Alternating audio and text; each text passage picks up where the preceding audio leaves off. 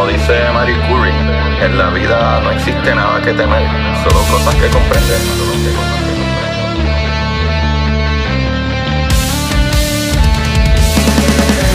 Recuerden correr y buscar la manera de aprender que más le divierta.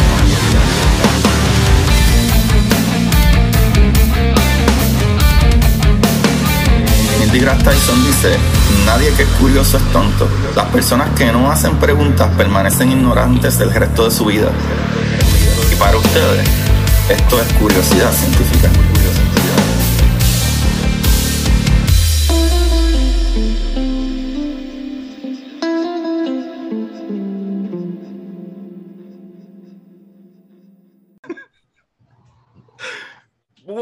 De Curiosidad Científica. Bienvenidos sean todos una vez más. Este es su programa de curiosidad. Con ustedes le habla su host Agustín Valenzuela, trayendo las maravillas del universo y también la gente maravillosa del universo.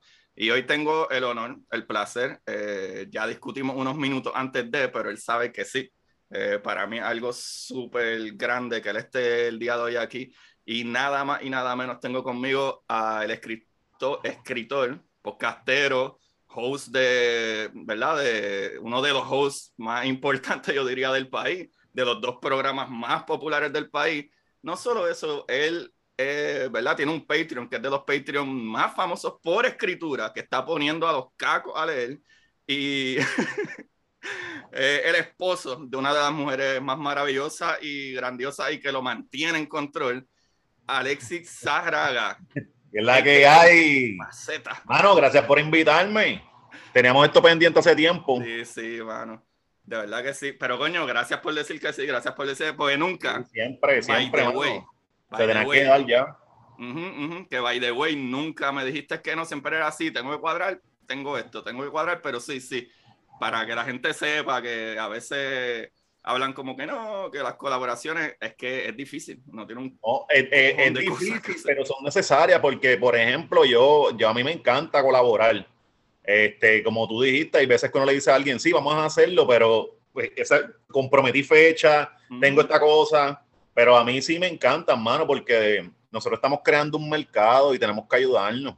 Mano, de verdad que sí, de verdad que sí. y... Eh, no hacer lo mismo, no cometer los mismos errores que se cometieron en medios tradicionales, que la gente se estaban comiendo por los rabos y teniendo unas peleas bien, bien zánganas, porque yo sí creo en la competencia sana, pero no, no es, no es martillar a un compañero ni un colega, ¿verdad? Entonces, no hacer las mismas cosas, vamos a colaborar. Mano, definitivo. El mundo. Hay, hay un montón de ejemplos de eso. Casi toda la gente que hace colaboración, sea en música, sea en arte, sea lo que sea, siempre domina, siempre domina. Claro. Mano, Alexi, eh, el día de hoy, este capítulo para todos los que usualmente escuchan curiosidad científica va a ser un poquito diferente y es porque, como todos ustedes saben, en la gran mayor parte de mis capítulos, cuando yo termino el capítulo, les recomiendo un libro que estaba leyendo o que acababa de leer. Y ustedes saben que también yo escribo. Tengo tres libros afuera. El cuarto libro de la exploradora se supone que salga por lo menos para enero o febrero. Y con eso dicho, para mí es súper importante fomentar la lectura, no importa lo que sea. Y, mano, que mejor que hablar con alguien que ya tú tienes, este es tu cuarto libro, ¿verdad? El quinto. El quinto, mira para allá. Pues está la revolución estadista. Eh, el, odio en los tiempos de la cuarentena. El manual de la perfecta arpía, eh, el diario de Eddie y Estampas de mi isla. Tenía, originalmente son seis, porque hace años yo hice uno que se llamaba Las cavilaciones de un escritor loco, este, entonces recuerdo que la hice, lo hice con Lulu. ¿Te acuerdas, Lulu? No sé si existe, lulu.com, que uno podía hacer este libro es uno mismo. No, no me acuerdo. Pues, hermano, había para, para ese tiempo, te estoy hablando 2010 para allá. Entonces, eh, pues lo hice, pero lo, lo vendí en el blog que yo tenía. Y fue, fue bien poquito. O sea, si lo tienen, si lo tienen poquito, lo tienen bien poquitas personas. Oh, ¿Y tú crees que eso se consiga si uno trata de buscarlo por ahí? Eh, por ahí yo creo que los otros días me enseñaron uno, yo tengo uno. Oh. Este, pero, mano, es una pieza que se, perdió. Oh, wow. ¿Y no has pensado cómo volver a ponerlo en formato? Pues lo, lo, podría, sí, este, pero, mano, es que honestamente a veces uno madura como escritor y dice, diablo, eso me da vergüenza. y, uno dice, contra, ya yo no pienso así, o, porque, ¿verdad? En esos tiempos uno escribía en, otro flow porque yo no pensaba que eventualmente las cosas iban a llegar y todo eso. So, yo escribía de una forma en que tenía que llamar la atención y, era bastante agresivo. Entonces mis posturas eran a veces bien crazy y, cuando los leo digo, espérate, ¿qué pasó aquí? Te está hablando de la letrina. Coño, ahí se te fue un poquito lo que dijiste, pero... Ah, no me escucha a mí. Yo no te escucho a ti. En mi, en, mi internet. Ahí está, ahí está. Ahí está. Pero sí, sí, hablamos de la letrina, porque ahí es donde el gran Gazú te llevó a arrastrar y te regaló una chancleta. Me regaló una chancla el desgraciado. Sí, sí, yo sé dónde él sacó eso, porque yo antes, yo le llegué a contar que yo jugaba baloncesto en chancla. en mi casa estábamos bien pelados, los tenis que yo tenía, loco, eran para salir. Yo no los iba a dejar pegados. Y entonces jugaba en. Y, sí, hasta que me pude comprar uno. Pero yo se lo dije por eso. Y me barrió. Bueno, quien quiera saber de qué es eso, tiene que comprar estampas de Misla para que entiendan de qué estamos hablando. el prólogo lo, escribió este Gasú Star, Manuel Serrano, que también escribió este El último Gavilán. El último Gavilán. Sí, lleva como un año afuera esa novela también. Eh, no la he leído, mala mía, Gasú. Tengo que. Sí, buenísima. Gasú es otro caballote. Sí, mano, yo, yo eh, lo escuché a él, no sé si fue en Buscando Problemas, cuando él, ¿verdad? Trajo, estaba sacando la novela y él explicó sobre la novela y, y mano, eh, no, me acuerdo exactamente ahora de, qué se trataba, pero me acuerdo que un trama medio difícil. Es como lo, que te dije. Ajá. como una historia familiar, este, sí, que se desarrolla allá Natillo, Camuy. Es profunda, se fue. Y bueno, igual que Alexis Sebastián. Ahora mismo Alexis Sebastián también tiene un nuevo libro que se llama Tim Marín, pero el libro anterior, el que yo estoy leyendo ahora mismo, el de Buen Pecado, Un Buen Pecado. Un Buen Pecado Diablo, sí. cabrón, qué clase de libro. Y, eh, de, y, de eso vamos a entrar, de eso vamos a entrar, porque esto es lo que me interesa a mí como escritor y me doy cuenta que tenemos diferentes maneras de escribir. Por ejemplo, incluso eh, cuando hay alguien diciendo algo, pues usualmente como yo me acostumbré a leer ciencia ficción y mucha de la ciencia ficción eh, en inglés, la manera de escribirlo era un poco diferente y eso es algo que a lo mejor incluso las acentuaciones donde se, donde se cierra una oración, donde se abre otra, es diferente. Y por ejemplo, algo que yo noto de los libros de ustedes es que, por ejemplo, por decir una cita, este, eh, Emanuel se fue a servir el café y de momento el café tenía una cucaracha. Y en vez de poner, yo lo pondría entre comillas, cuando él viene y dice, puñeta, me cago en la madre, una cucaracha aquí, este, pues yo lo pondría entre comillas después de la última comilla, dijo Manuel y después el punto. Pues ustedes ah. ponen eh, las lineecitas, los Dutch, y, me fijé que de una manera que las dos están bien, pero me pareció súper interesante. Pero me pareció muy interesante que se lee casi corrido y, y, algo que probablemente voy a adoptar porque no te deja el, el ah, eres bruto con cojones y no te das cuenta de quién está hablando. Eso tienes que ponerle entre comillas. Tienes que explicarlo y exacto, es como subestimando al lector o algo. Exacto, exacto. Pero es como yo me acostumbré a leer ciencia ficción de la manera que yo escribo mis cuentos y mis historias. Pero me, me pareció interesante y entonces quería entonces empezar por ahí primero. ¿Qué fue? ¿De dónde fue? ¿Tú leías libros chamaquito? ¿Tu mamá es maestra? ¿Cómo carajo? No, no, no. Eh, desde chamaquito a mí se me inculcó la lectura. Mi mamá, en, en, mi casa, los periódicos se leían todos los días. O sea, desde mami me dijo, tienes que leer. Eh, uno, recuerda que antes los, políticos, eh, los periódicos tenían cómics. Yo empezaba a leer por ahí que si lo, las tirillas cómicas estas y eventualmente te ibas leyendo que si farándula, deporte y hasta que iba ya leyendo todo el periódico y así me acostumbré a leer, leer, leer, leer. Entonces eh, leía todo, mano. Este, mi mamá compraba unas revistas que eran de eh, farándula pura, que eran Bella y TV Guía, me las leía. Mami, mami se metía en deuda para comprar la, la enciclopedia. ¿Te acuerdas? Que antes había una gente que iba a casa por casa vendiendo esas cosas. y tenías que hacer unos pagarés que tú decías, diablo, mano, llevas dos años pagando ese, enciclopedia. Ese libro, entonces, eso yo lo cogía y lo leía. Mami llegó a comprar una enciclopedia científica, mano, que era que si lo, definía entre peces, que si mamíferos, lo leía. Lo Condorito, que era un humor súper fuerte para nene, eh, lo leía. Cómics en inglés, y que de hecho esa fue como que ahí fue que yo, yo empecé a aprender inglés por los cómics porque no, no había break para eso. Bueno, sí, leí, leí bastante. Entonces, eh, leía y también desde chamaquito yo me encantaba pintar y hacer historias y las, de la, las ponía en un dibujo. Entonces ahí fue que me empecé a pulir de, leer y crear cosas y, plasmarlo. De hecho, a mí me llegaron, las maestras de arte siempre me, mandaban para la escuela, o sea, me, me referían, pero no me, no me llevaban en casa. Sobre ese arte lo, lo, perdí. Oh, wow. Wow. Qué brutal, qué brutal, porque algo me dio parecido. En mi caso, mami tenía las National Geographic. La mami le llegaba a la National Geographic. Y yo no sé si eso ni siquiera lo venden hoy en día en revistas. Yo sé que en internet están y los documentales pero buenísimas. Mami tenía un montón. Y yo me acuerdo para Hugo, que se fue la luz, eh, eso fue para el 89 por ahí. estábamos aburridos y teníamos cartas o tonterías. Y me acuerdo pues que uno de mis hermanos sacó una de las revistas y empezó a ojear porque tenía muchas fotografías. Y pues yo empecé a ojear la fotografía. Esa era lo nítido, esa era la puerta. Porque las, las fotos eran bellas, mano. Bien brutal, bien brutal. Y pues lo, lo cool con eso fue, fue eh, algo similar, a diferencia que eh, comprar la enciclopedia, para que quien no sabe que es una enciclopedia, es el Wikipedia, pero literalmente venían en libros, venían unos tomos de la A a la Z y tenían como cuatro whatever. Y, y yo me acuerdo que lo que logramos tener una vez fue porque mi tío, que sí tenía dinero, se compró la nueva versión porque cada ciertos años la información cambia, hay nuevos descubrimientos, eso hay que sacarlo y le dan update como si fuera Wikipedia literal.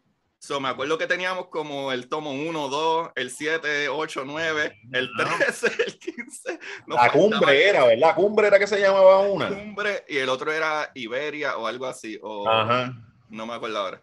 Pero, ajá, cuando tú hacías proyectos tenías que abrir el libro, buscar, era, para mí estaba brutal porque tú tenías que entender, ah, ok, a ver, eh, ¿de qué tema voy a hablar? Voy a hablar de, de, no sé, de la realeza. Ah, pues tienes que ir a la R. Ya antes tu cerebro estaba funcionando de que apréndete el abecedario, vas para la R que va. Claro, claro tenías que buscar R, A, ah, no, no, R, eso es un poquito más adentro. No, no había break de hacer copy-paste. No. que leerlo. Lo, ibas a hacer copy-paste, pero manual. Manual.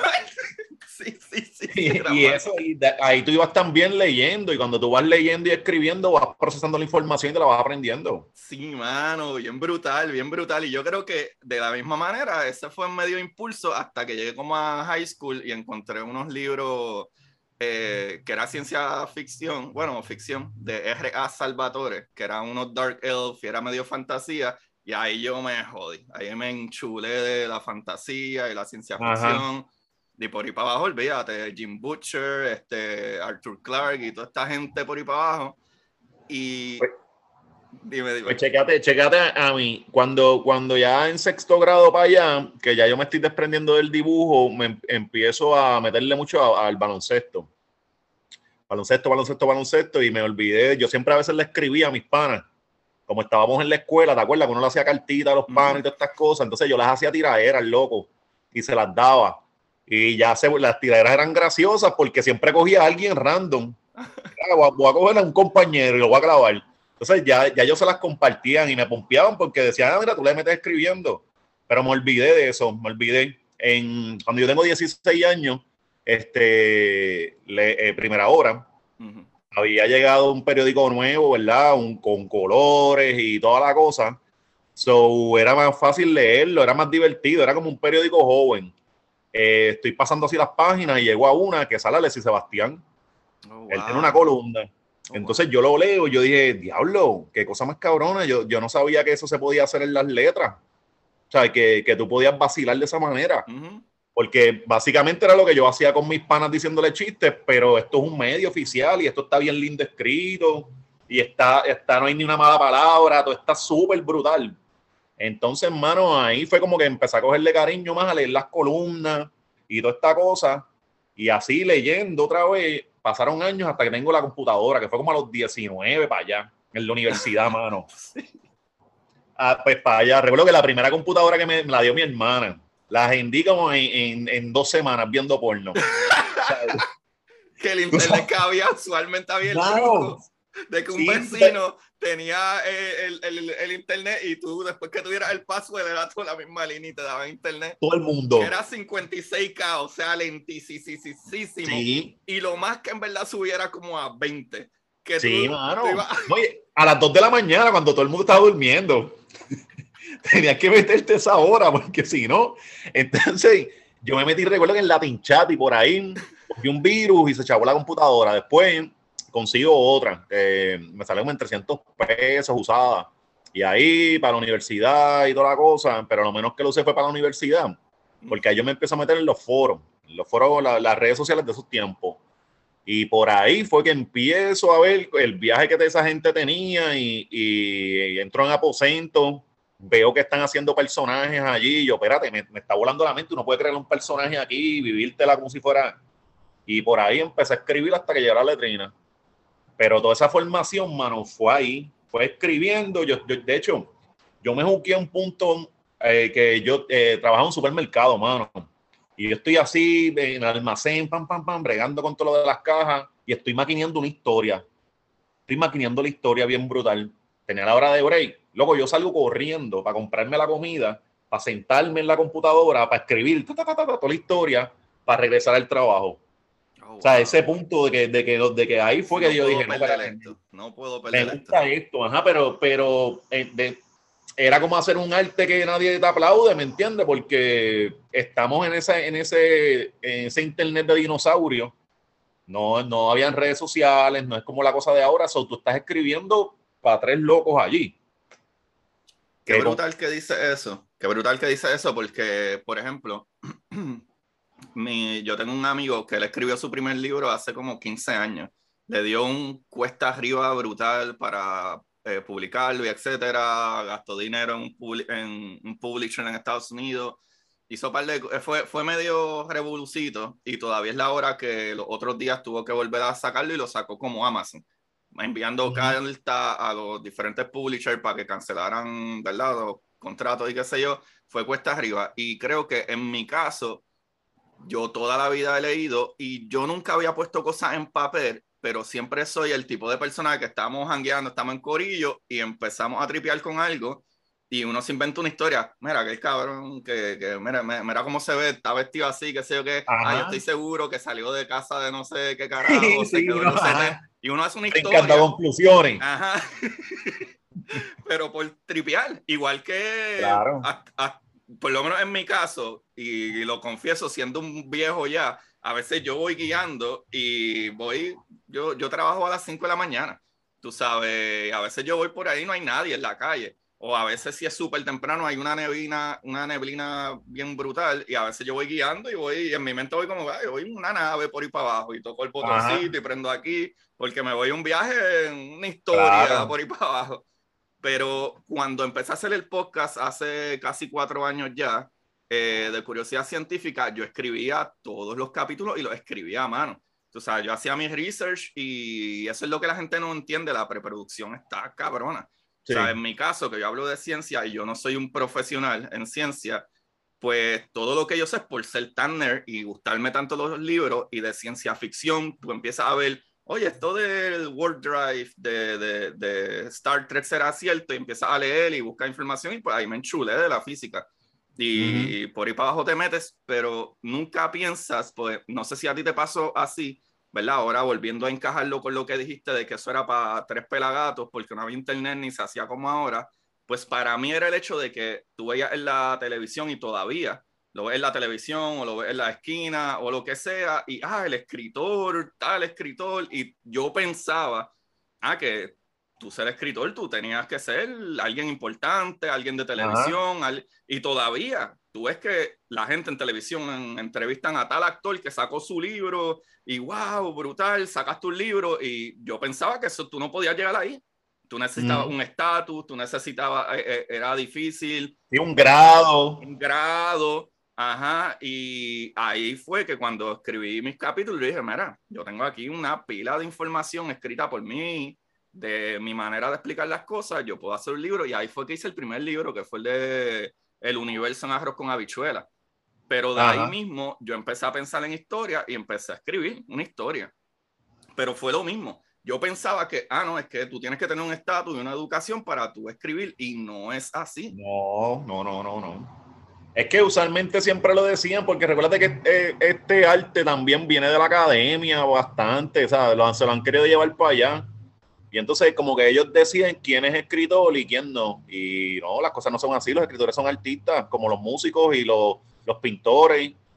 Y no, no hay que tener ningún grado ni nada de eso, tú tienes que practicar y meterle. Wow, qué brutal que dice eso, qué brutal que dice eso, porque cuando yo saqué mi mismo primer libro de ciencia ficción, eh, de Titán, tú lees ese libro y, está súper cabrón, pero y tiene mucha acción. Pero desde que yo abrí el Patreon de hacer historias cortas, algo similar, pero la diferencia es que yo hago ciencia ficción y ficción. Y, y, y, yo hago mucho drama tenso y monstruos y jodienda pero, pero cuando empecé a hacerlo, uno empieza a tomar la práctica que me gustaría saber de tu proceso. Pues, por ejemplo, a mí se me hizo bien difícil darme cuenta de cuando empezaba una historia en tercera persona y de momento en medio de la historia sonaba como si la persona estuviera contando el cuento en primera persona y después caía para atrás. ¿Cómo tú te enteraste ah. de esos pasos? ¿Cómo te diste cuenta? Espérate, espérate, espérate. Estoy haciendo algo al garete. Mano, práctica y volver a releer lo que escribí y decir, espérate, te equivocaste aquí y seguir. Es que es práctica, mano. Aquí hay un montón de gente que, que, dicen que son escritores y toda la cosa, pero no quieren escribir. Entonces, no, tú no te das, eh, es la forma, es como un baloncelista, o sea, tiene que entrenar, tiene que, que, que no es más que ir a los juegos, tiene que entrenar todos los días. Entonces fue eso, fue eso, y leer también otra gente este, eh, hay, gente que como que no quiere leer para no, que no inspirarse o dejarse llevar. No, tú tienes que leer porque tú tienes que ver cuál es el estilo de fulano. Hay veces que uno aprende en el camino cosas y las aplica. Hay veces que dice, esto le queda bien a fulano, a mí no. Porque, por ejemplo, escribir como tú en lo absoluto. Pues, hermano, por ejemplo, yo digo, yo tengo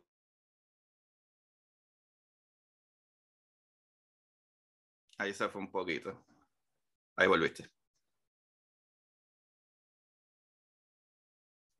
¡Ah! Se fue un poquito. Vamos a esperar un poquito a que Caimitonet vuelva. Ahora. Ahora, ahí está Caimitonet. Mala mía, repítete. Sí, Caimitonet, tú sabes cómo es. Este, y está lloviendo, papo, que se pone más peligroso. Pues, hermano, por ejemplo, pues, como te iba diciendo, yo tengo un ritmo que Gazú no tiene, pero Gazú tiene un palabreo que yo no tengo. Entonces, eh, sí es bueno leerlo para ver con qué viene y que uno puede aplicar y aprender y que no, que simplemente es de la persona, ¿verdad? Que no lo puede este, tocar pero es necesario para, para irle este, también llenándose la mente de, de, otras ideas.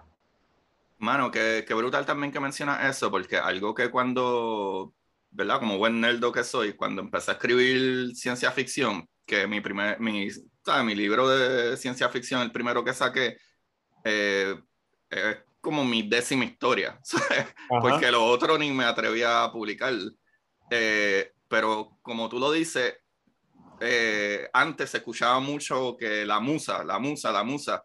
Y algo que yo he aprendido, incluso de lo del podcast, que tú y yo hacemos podcast y, y es llegar y es meterle y es trabajo. Tú tienes que ver esto como un trabajo, tú tienes que ponchar. A veces tú te sientas y a veces yo estoy aquí dos horas y media y no me sale un carajo, pero me siento y escribo y palabreo y, y tiro ideas y whatever. Y a veces al otro día, después de estar cuatro horas sentado aquí, ninguna de esas mierdas sale, la borro y, o, cambio la idea completamente. Pero es sentarse a trabajar. Es que, Tienes que, pasa, sentarte.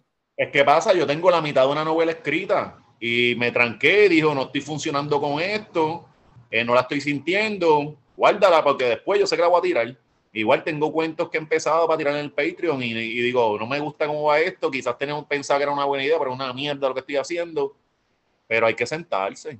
Hay que sentarse y enfrentar ese proceso, porque, mano, pensarle, hay que meterle ese. Eh, eh, eh, Hay que hacerlo, mano. Y igual, no todos los días uno también tiene que reconocer, no todos los días uno tiene la musa, porque hay veces que tú estás trancado, tienes un problema o, te pasó algo, simplemente no, no te sale.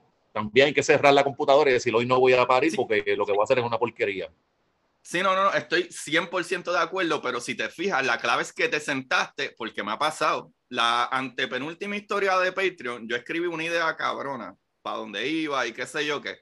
Y mano, llegué como la segunda página por ahí de lo que estaba escribiendo y me frisé para el carajo. Dije, ah, coño, pero ¿y para dónde carajo la llevo? Y estuve un rato, luego estuve como media hora y de momento miré el celular, ¿por qué de eso? Y volví, miré y le releí lo último que escribí. Ah, se jodió, está bien, no, no puedo. Pero me senté a trabajar. Sí, sí hay que ponchar, definitivamente. Sí, mano, sí, sí, siempre. Yo, igual, cada cual, ¿verdad? Quizás hay gente que funciona de madrugada, otros de día. Yo también estipulo mi horario. Ya, ya en mi caso, ¿verdad? Ya uno, yo vivo de mis proyectos y es, escribir es uno de ellos. y, pero yo estipulo mi horario de que me voy a sentar como si esto fuera una oficina. Y voy a tomar esta hora. Si no me salió nada esta hora, o, voy, escribiendo y, y la musa no para, síguelo este, pero hay que estipular horario y todo eso. Eh, eh, hay una disciplina detrás. Una disciplina. Pues ahora sí te voy a preguntar, ¿qué libros tú leíste, verdad? Que te llevaron a ese estilo o, o que tuviste, aparte de la experiencia de la letrina y todo eso, que te llevó, porque de la manera que tú escribes no es una manera normal. Porque cualquiera lo puede ver como que, ah, es que tú escribes bien barrio, o tú escribes más cafre, o tú escribes más para las masas cabrón, es bien difícil escribir para las masas, es bien difícil cachar de que, ah, es que esto es Puerto Rico. Es bien difícil. En mi caso, pues yo probablemente no voy a vender tantos libros en Puerto Rico, o maybe sí, no sé. Este, pero, afuera. Pero afuera, a lo mejor vendo un poco más porque yo escribo más ciencia ficción. Pero, loco, tú diste en el palo tanto con tu proyecto de los libros como tus proyectos, ¿verdad? De los podcasts tú apelas a, ah, que esto es Puerto Rico, que algo que a veces tú lo piensas y tú dices, puñeta, si los políticos pensaran así de cómo es el Puerto Rico, qué es lo que le gusta al Puerto Rico, por ejemplo, mira, Georgie Navarro, eso es Puerto Rico. Eso es Puerto Rico, la gente, la gente se enfocona con él y toda la cosa, pero es que, mira, él no llega hasta mi casa. Hay como una línea que es el, acá es otro político. Pues para allá, este, la gente lo quiere, hermano, porque él va allí y le resuelve los problemas y, la gente, en la, gente en las redes se pasa hablando desde una burbuja bien loca. Cuando tú te vas a estos barrios acá, tú tienes gente que, está estirando el peso de la quincena, que quizás tienen hijos presos, que tienen que estar preocupados por enviarle chavos al hijo allá. Hay 15 mil circunstancias acá. So, esa gente lo que quieren es tener luz, agua y que la carretera no tenga hoyo. Más nada porque ellos tienen otros problemas y otras cosas. Entonces, Georgie les cubre eso. Eh, eh, eh, se, mete para los caminos más dementes que hay por aquí. La gente lo ve y esos son los que votan por él. No, no va a votar el tuitero que vive en Mayagüez. Ese no le importa un carajo a Georgie. Le importa el de acá. Y así sigue ganando. Ya lleva ya como 20 años en lo mismo. Pues tú ves, tú ves, tu escritura de la misma manera, porque a lo que me refiero a eso Georgie le cogió el truco. ¿Cómo tú o, qué, o en qué momento tú leíste whatever que tú cogiste el truco? Ah, esta es mi manera de escribir. Hay gente que a lo mejor lo, se va a quejar, como el pendejo que bebe todos los weekends, pero como no le toman foto bebiendo, eh, lo critica, pero obviamente pues te está funcionando. Pues, mano, yo cuando, como te dije ahorita, cuando yo empecé a leer a Alessi, que él tenía unas columnas de opinión, pero no eran políticas era como la, era la vida misma. Entonces él narraba diferentes circunstancias, pero era más una columna, no era un cuento ni nada de ese estilo. Gazú escribía como que más cuentos. Y entonces voy viendo el estilo que tiene Gazú con las malas palabras y digo como que tiene un estilo similar y voy adaptando eso. Pero en ese trajín yo estoy leyendo mucho de, estoy leyendo mucha política. Yo le, leo historia bien brutal. Este, ahora no llevo tiempo sin leer, pero a mí siempre me encanta la historia. Y, mano, yo estaba leyendo mucho también a, Ana Lidia Vega, que te, venía con una literatura, una literatura urbana, pero como que más académica. Eh, igual estaba hablando de, de, otro Puerto Rico con un lenguaje más lindo. So, yo combiné esas tres personas Yo combiné más los estilos de Gazú eh, Alexis con lo que tenía la eh, Ana Lidia. Y ahí pues fui puliéndome y haciendo mi salsa. Mano, eso está súper brutal. Y qué bueno que dice eso, porque entonces puedo ir a, a la revolución estadista. Me parece interesante que en el intro, creo que Alexis eh, Sebastián escribe parte de, de, ¿verdad? del prólogo, y me parece interesante, y hasta lo critiqué un poco cuando leí eh, eh, ese libro, digo, lo critiqué personal, y lo digo porque a mí me encanta la comedia. Eh, Super, la gente piensa que porque yo hablo de ciencia soy educado, no, yo hablo malo, yo soy un anormal, me encanta beber. Los que realmente consumen mi podcast saben que yo soy un payaso. Incluso cuando hablo de ciencia me tiro un chiste mierdas por ahí entre medio de eso, porque eso es lo que quiero, que sea cómico. Y sí. ¿qué, ¿Qué tú crees qué sucedió en ese tiempo que ese libro salió, te voy a decir ahora, al menos que tú lo quieras decir. Eh, eh, ese libro salió en 2019, yo creo. 2019, que fue para el tiempo que Ricardo Rosselló probablemente... Sí, sí, pero eso fue en octubre, pero esa historia viene del 2016. Oh, wow. Porque lo que pasó fue que en el 2016, eh, recuerdo que esa, esa, fecha iba a haber una convención del PNP. Y yo empecé a montar la historia para burlarme de ellos, para vacilármelo. Entonces yo dije, esto lo voy a tirar este, este domingo, porque yo sé que va a volar para allá. Y yo, o sea, pues la cosa es que ahí fue que empecé a montarla. La dejé, la dejé dormida y entonces eh, a los tres años es que empiezo a conectarle cosas. Por eso es que si tú la lees allá, sientes que habían cosas bien atrasadas. Pero es que viene el 2016, este, y ahí fue, ahí yo quise hacer un absurdo. O sea, eh, bueno, hay una gansa que es, la, el psyche de la villana. La villana es, este, es una locura, pero quise hacer el absurdo y yo ahí quise tirotearle a todas las aldeas que hay en PR. Porque, mano, eh, una PR, un absurdo de entrada. Y, segundo, era burlarme de, que todos estos se creen que están del lado correcto porque pertenecen a un bando político. Y no, mi hermano, tú ves las cosas de ese lado, yo las veo de esta, pero no nos tenemos que matar. Entonces ellos se critican cosas que hacen igual. Entonces, en, en ese video, en ese libro yo quise hacer eso, de, de, de, señalar la, los zánganos que a veces somos. Pues, por, eso, me pareció. si lo leíste, sabes que termina un absurdo y el giro regresa, o sea, se cierra otra vez. es, un, es un 360. Es que me, me, me pareció. ¿Sabes? Como que como la gente te conoce, me pareció como que irónico que el intro, no sé si lo debo decir entero aquí, pero eh, el, intro de eso, este, explicando qué carajo es comedia y cómo funciona la comedia y la labor de la Recuerdo que el bebé feo, comenzaba el bebé feo. Exacto, sí, es verdad, se me había olvidado, carajo. Tengo que volver para atrás, pero es verdad, es verdad, era... Ya, qué buena comparación, es verdad. Sí, sí, que al final tú dices, pues, pues, que lo está diciendo como es el bebé, no puede decir que es lindo porque no lo es, es feo. y eso no significa que no ames al bebé, no, no es que lo quieras ver jodido, es que es feo. Se me olvidaba. Pero me parece increíble que en una obra de arte haya que recordarle a la gente, cabrón, esto es comídico, esto es sátira, esto es, tú sabes. Es que, mano, la gente, la gente también está bien volada y está bien cerrada a, leer lo que no les gusta o lo que no entienden. Mano, yo, yo escribía columnas, yo estuve años escribiendo columnas para dos periódicos. Y tú le, tú le señalabas el horizonte y te miraban la uña, loco. Yo decía, pero yo no estoy diciendo eso. ¿Cómo tú llegaste a esa conclusión? Entonces, al final, yo voy a hacer unas críticas de mi país porque yo quiero ver a mi país bien. So, yo voy a ser más estricto con mi país que con, con lo demás, ¿verdad? Porque lo quiero ver bien. No es que lo odio, no es que siento vergüenza, no es que son complejos. Pero la gente no, ve, no quería ver eso, mano. Querían que les dijera que todo estaba bello, que es playa, sol, este, los clichés son boricuas. Entonces, eh, me caía un fuego duro, papo. Yo llegué un tiempo que tiraba una columna y era, vamos a ver qué pasa. Sí, sí, sí. Que, porque la gente lo cogía Sí que podía haber estado hasta incluso hablando de algo muy serio y porque pusiste punto y coma en vez de, de coma, ah, pero es que es un morón hablando de esto. Si no saben que hay una coma en vez de punto y coma, es como que, wow, no te das cuenta que el problema es este.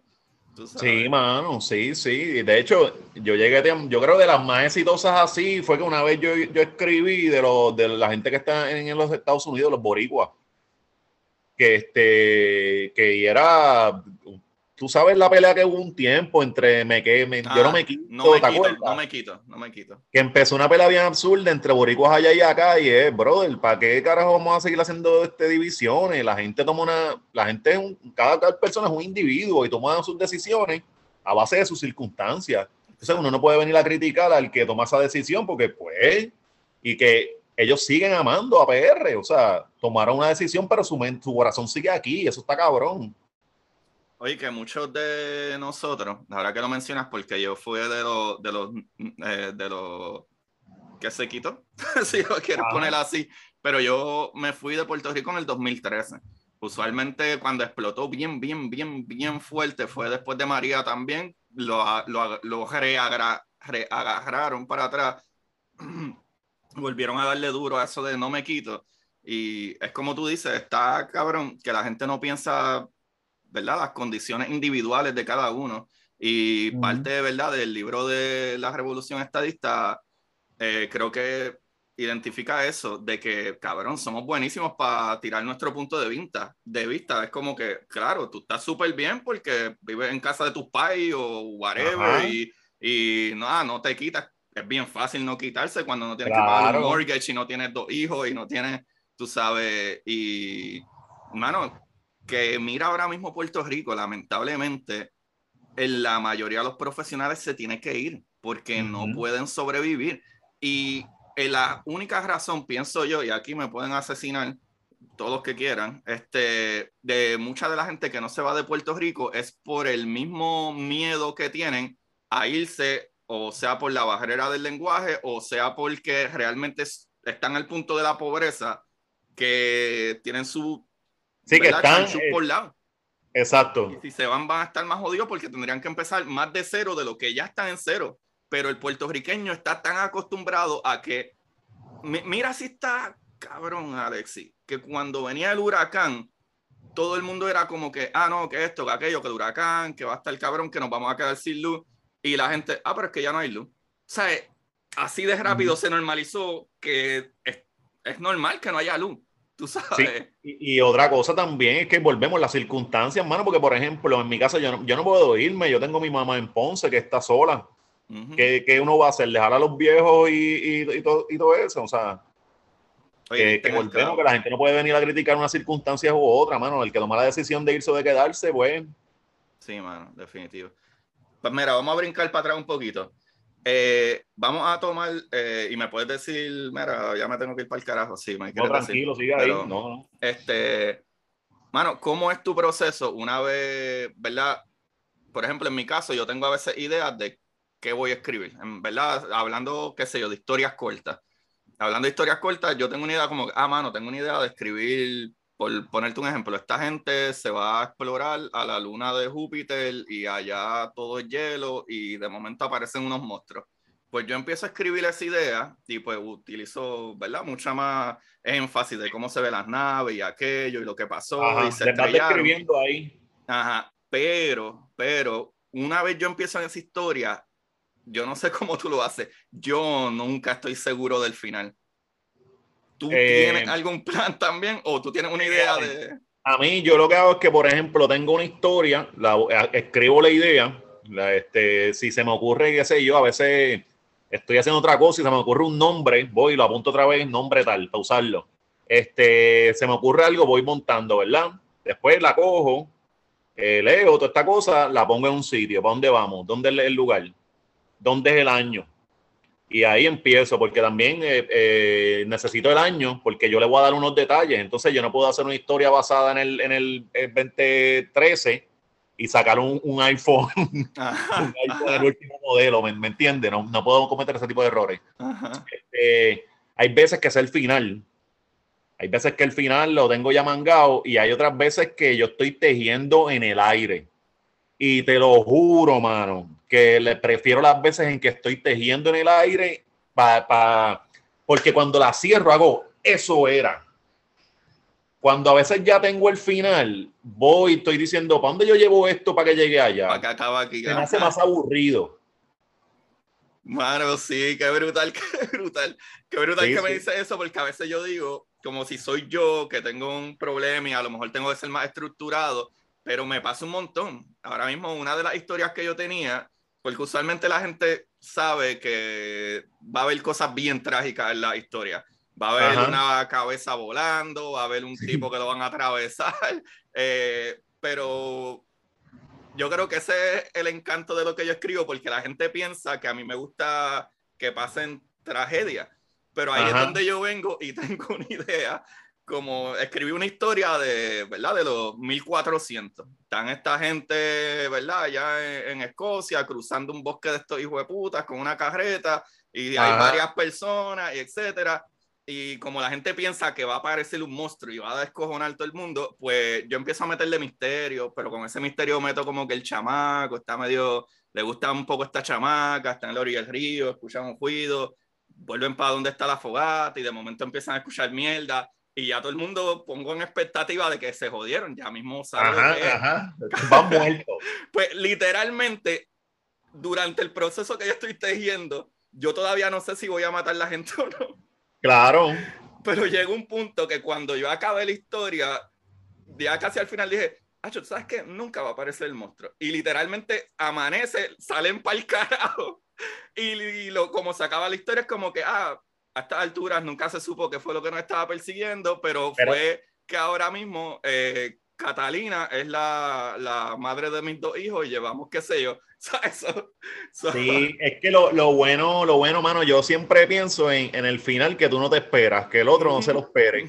Porque si estoy haciendo una cosa, no puedo ser predecible. Me estás viendo que voy por un lado, pero por ahí no voy y te lo voy a cambiar en algún momento, esté ready. Exacto, exacto. Eh, no hay eh, Eso es lo que lo hace chévere, porque si tú eres predecible, pues ya dicen, ay, ¿sabes por dónde va a terminar? De hecho, en mi historia, este último libro, yo dije, ya esto tuvo sexo con cojones. y tengo que bajarle. Ay, no, pero qué bueno, qué bueno que saca ese tema, porque como buenos puertorriqueños que aunque no creas en Dios o no vayas a la iglesia ahora o no seas cristiano ahora o no, todos los puertorriqueños de chamaquito, de una u otra forma, tuvimos cercanía a alguna religión, iglesia, Biblia, lo que sea. O sea, el puertorriqueño es bien cristiano, católico, religioso en general. Eh, y, por ejemplo, en mi primer libro de ciencia ficción, yo creo que de los capítulos que más me hizo tabú es el capítulo que las dos personas, eh, ¿verdad? Están chingando. Y yo no sé a ti, pero en un principio cuando empecé a, a, escribir las escenas de ellos acercándose, etcétera, de la manera que ella sentía el caliente del pecho del chamaco junto al de ella, que le ponía las piernas alrededor de la cintura, etcétera, y empieza a describir cosas que, pues, de tus experiencias, a veces tú piensas como que, diablo, la gente va a pensar que yo soy un bellaco bien malo. Depravado. Depravado. Y es bien explícito. O sea, la, la, mi, ese capítulo de Chingote es bien explícito. Y me parece cabrón, porque... A mí me gusta escribir esas escenas. Y, y, a mí me gusta hacerlo desde el punto de vista siempre que... Tú sabes que siempre cuando, usualmente los escritores cuando, cuando iban a escribir sobre sexo, lo hacían de una forma bien bonita, todo, todo bien. Sebastián. Ah, lo, lo, van, lo van cruzando y todo hace... Eh, entonces tú visualizas gente linda teniendo sexo. O sea, no es lo que yo quiero. No. Porque PR, tú puedes. Eh, en PR es raro que tú veas a una muchacha de un tipo bonito de pareja, porque siempre son unas parejas bien locas. Siempre son parejas bien locas. Entonces, yo, a eso es lo que yo me refiero. A, no, voy a poner esta pareja, este, este gordito con esta chamaca. Y entonces describir eso, que tú digas, que tú no sepas sentir si asco o qué carajo. Porque estoy describiendo senda bellaquera, pero tienes que pensar en los que lo están haciendo. No, no, no es la pareja linda. Pero a mí por lo menos me gusta bastante eso. Sí, mano, yo me disfruté bien cabrón escribiendo eso y creo que una de, de las cosas que volvemos a lo mismo. En tu nuevo libro hay una parte del libro que el muchacho le miente a la mujer de que es mejor para él decir que es drogadicto a que gaste el dinero en prostituta y en sexo. Sí. ¿Sabes? Esa es la mentalidad puertorriqueña. ¿Por qué? Porque, mano, pues, pues, Puerto Rico es una contradicción. Yo siempre he dicho esto, mano, tenemos un país que tú vas a las escuelas públicas y tienes nenas preñas y por el otro lado son bien conservadores y tú, eh, súper conservadores y tú dices, pero ¿dónde es que esto, esto no cuadra? Y entonces Puerto Rico, mano, eh, vamos, la misma chillería, la chillería es aceptada nacionalmente y la gente siempre tú los ves escandalizándose en las redes si alguien comenta pero tú vas a cualquier fábrica, a cualquier otro sitio y hay una, una, chillería cabrona.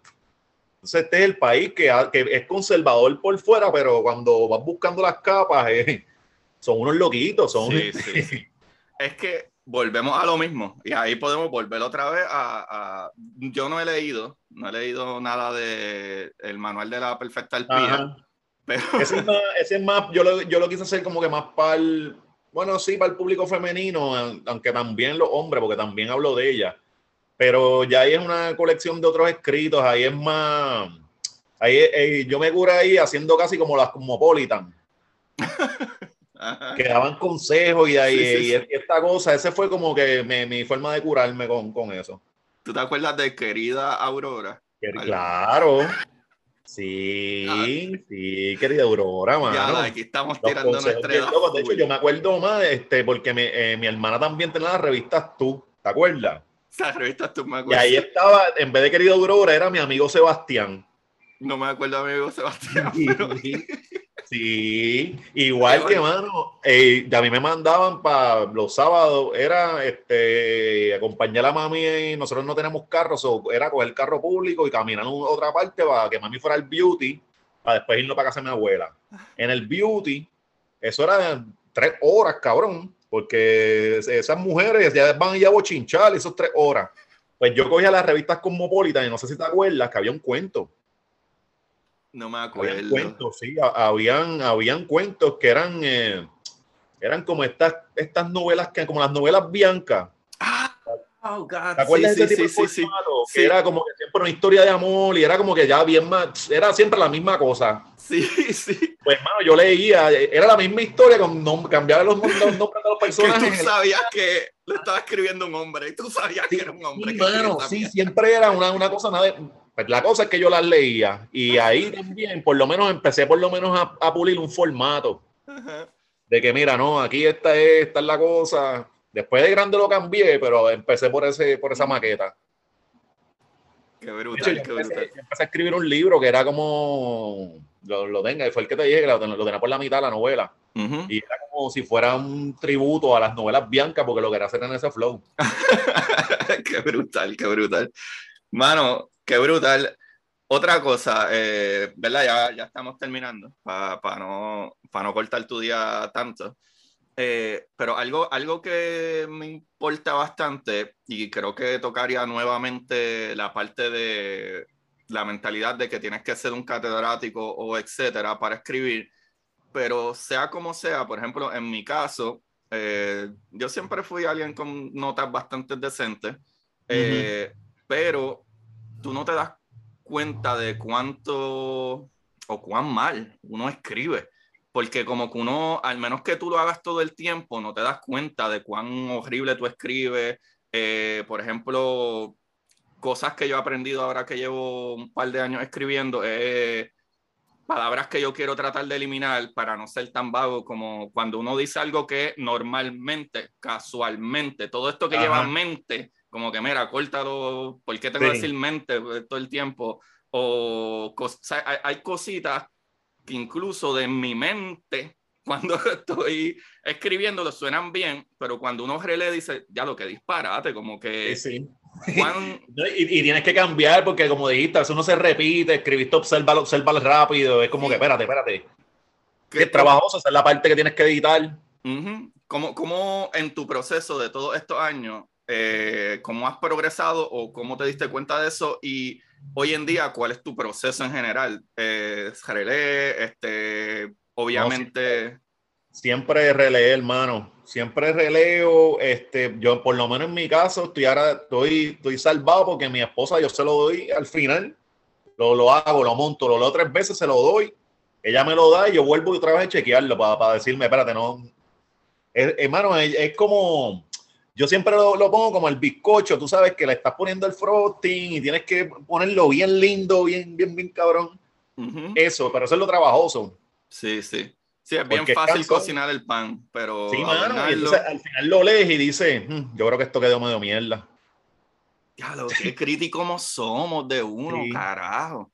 Igual, yo he escrito cuentos que yo para mí me volaron la cabeza. Yo mismo digo, como, coño, estoy bien orgulloso de lo que acabo de hacer. Y se fueron, no fue, fue una mierda para la gente. Y he escrito otros que yo digo, ¿por qué les gustó eso? Mano, es verdad. Es otra cosa que la gente también es, rara. Mano, eso, qué, qué, bueno que trae eso, mala mía, que te voy entonces a hablar un chipito más, pero qué bueno que trae eso, porque para mí eso fue algo súper importante. Para mí hay cuentos que yo hasta busqué información para que estuvieran bien cabrones, me jodí. Yo tengo cuentos que, que en el Patreon que literalmente dándote una historia bien corta, sucedió algo que cayó un, un, asteroide en Egipto y descabronó algo y salieron monstruos y mierda y había una persecución y para aquí para allá y whatever. Y hay unos dioses egipcios ahí persiguiéndolo. Y llega el punto que como termina la historia, eh, y pueden conseguir eso en mi nuevo libro, de historias cortas para sentarse en el inodoro. Era mi nuevo libro. Oh, duro.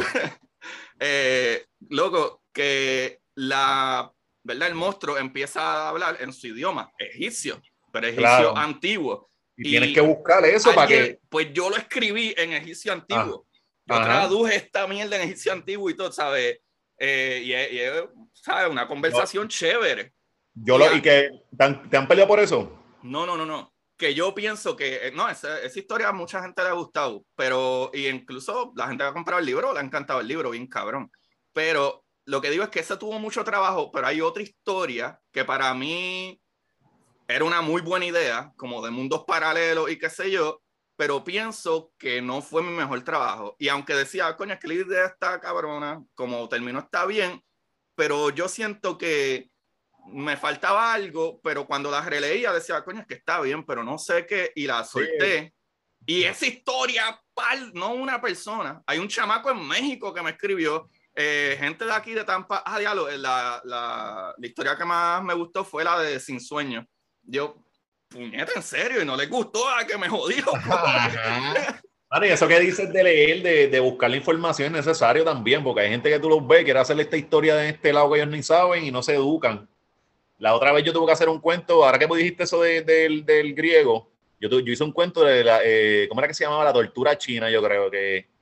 Y yo tuve que ponerme a leer de otras ciudades de allá, que más o menos lo que pasaba, no fue que no añadí en la historia, pero es para darle veracidad de dónde ella viene. Entonces también escribiendo en chino algo que ella dijo. Y denle copy paste, eso yo lo hice en Google Translate, allá ustedes.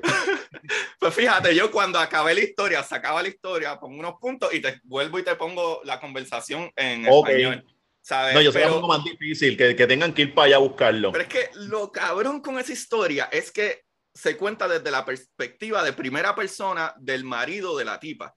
Y para mí lo cabrón era que tú sintieras que tú no sabías qué carajo estaba pasando, porque de momento la mujer de él, que tienen dos hijos y whatever, empieza a hablar otro puto idioma.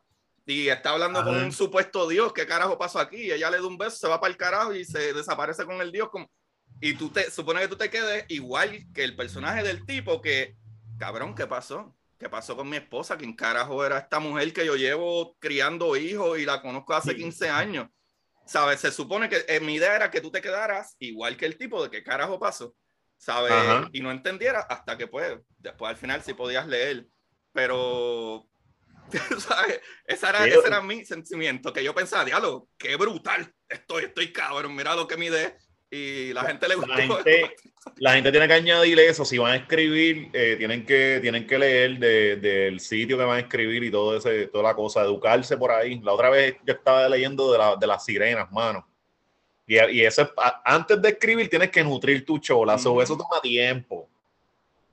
No, incluso geográficamente yo tuve que ir a los mapas para saber que ellos estaban saliendo de Egipto y corriendo por ahí en, en carro, porque no podían volar qué países estaban cruzando para poder llegar a Marruecos, para subir para España. Tú sabes, tienes que no decir que lo loco saliste de Egipto y de momento estás en Marruecos. Nosotros, somos grandes mentirosos, pero tenemos que hacer esa mentira al Egipto, ¿verdad? Darle credibilidad a esa mentira. Brutal, brutal. Alexis, mano, qué placer, qué conversación más cara. La pasé súper, hermano. Mano, gracias, gracias. Dinos todo, todo. ¿Dónde podemos conseguirte? ¿Dónde Macetaminofe en mis redes, tío Macetaminofe en Facebook con los mejores memes. eh, la hora machorra todos los miércoles en YouTube. Eh, siempre el lunes, todos los lunes. Mis libros en Amazon Corillo, ahí van a chequear toda la variedad que tengo. Y mi Patreon, Macetaminofe, donde están los mejores cuentos toda la semana. Usualmente estoy, por lo menos tres cuentos mínimo tiro en el, tiro en el Patreon y este, pues allí se, se, van a curar porque allí puedo escribir lo que no podría hacer en otro lado. Mano, y que para colmo, cabrón, todo lo que tú tocas es fucking oro. Tú no, tocas no, hay que trabajar, mano, hay que trabajar mucho y, y ha sido años también. Yo ahora, eh, ahora igual yo veo a los chamacos, ¿verdad? Que, que, de una les sale el tiro, pero yo no he estado hace, yo llevo años en esto. Corillo, para los que están viendo esto en YouTube, van, para que estoy scrolleando ahí para que vean todos los libros, ¿verdad? Que Alexis tiene por ahí y hay uno en colaboración, como por ejemplo el, con, con Sebastián, que yo escribí en la entrada. Tremendo, tremendo. Uh, el diario de Eddie. Eh, ahí va la revolución estadista, que fue el cable. Sí. El manual de la perfecta alpía y el nuevo libro, Estampas de mi isla. De mi isla. Muy duro, muy duro. Eso fue, eso fue como, un homenaje ahí a PR. Este, ya yo creo que me, me, voy a ir, voy a montar, quiero montar otra historia en otro sitio de Latinoamérica o algo. Si voy a involucrar Boricua, pero me quiero, me quiero ir. Sí, sí, sí. Mano, brutal, brutal, brutal. Nuevamente, Corillo, vayan al Patreon. Eh, que para colmo, eh, eh, está cabrón, porque en los Patreon, tanto el de Alexis como el mío, lo que paga es una mierda por material súper cabrón. A veces los libros te valen 30 pesos y puedes tener dos, cuatro historias en, un mes. Dije, puta, ¿sabes? Que puedes leer. Ah, no hay excusa para que no leas. Porque no es como que estás leyendo mi libro de ciencia, mi primer libro. O sea, es cosas entretenidas, cosas del día a día, lo que pasan en común y nada, hay un ruido raro por ahí. sí, vino ahora, ¿verdad? Qué, bueno que nos coge al final, nos ya coge ahorita. bueno, Corillo, ustedes ya me conocen, eh, Agustín Valenzuela. Gracias, Alexis, nuevamente. Vayan al Patreon. Gracias, Patreon.com, Alexis Zárraga. Eh, para el Patreon y todas sus cosas. Eh, Tío Maceta, eh, digo, yo creo que ya cambiaste. Ahora tienes Alexis Zárraga también en tu página. Y macetaminofen.com con, con las mejores teachers allí. Sí, vamos a apoyar esas cositas. A mi libro, como ya dije, mi libro de libro, eh, historias para sentarse en inodoro, que es lo mismo. Eh, salen de las historias del Patreon. Mi primer libro, Curiosidad Científica. Y pues, Corillo, La Exploradora, que es el libro de ciencia ficción eh, está corriendo. So, gracias, Corillo, y como siempre, búsquenme en Curiosidad Científica Podcast eh, en las redes sociales. Chequeamos. Y para ustedes, esto es Curiosidad Científica. Curiosidad científica.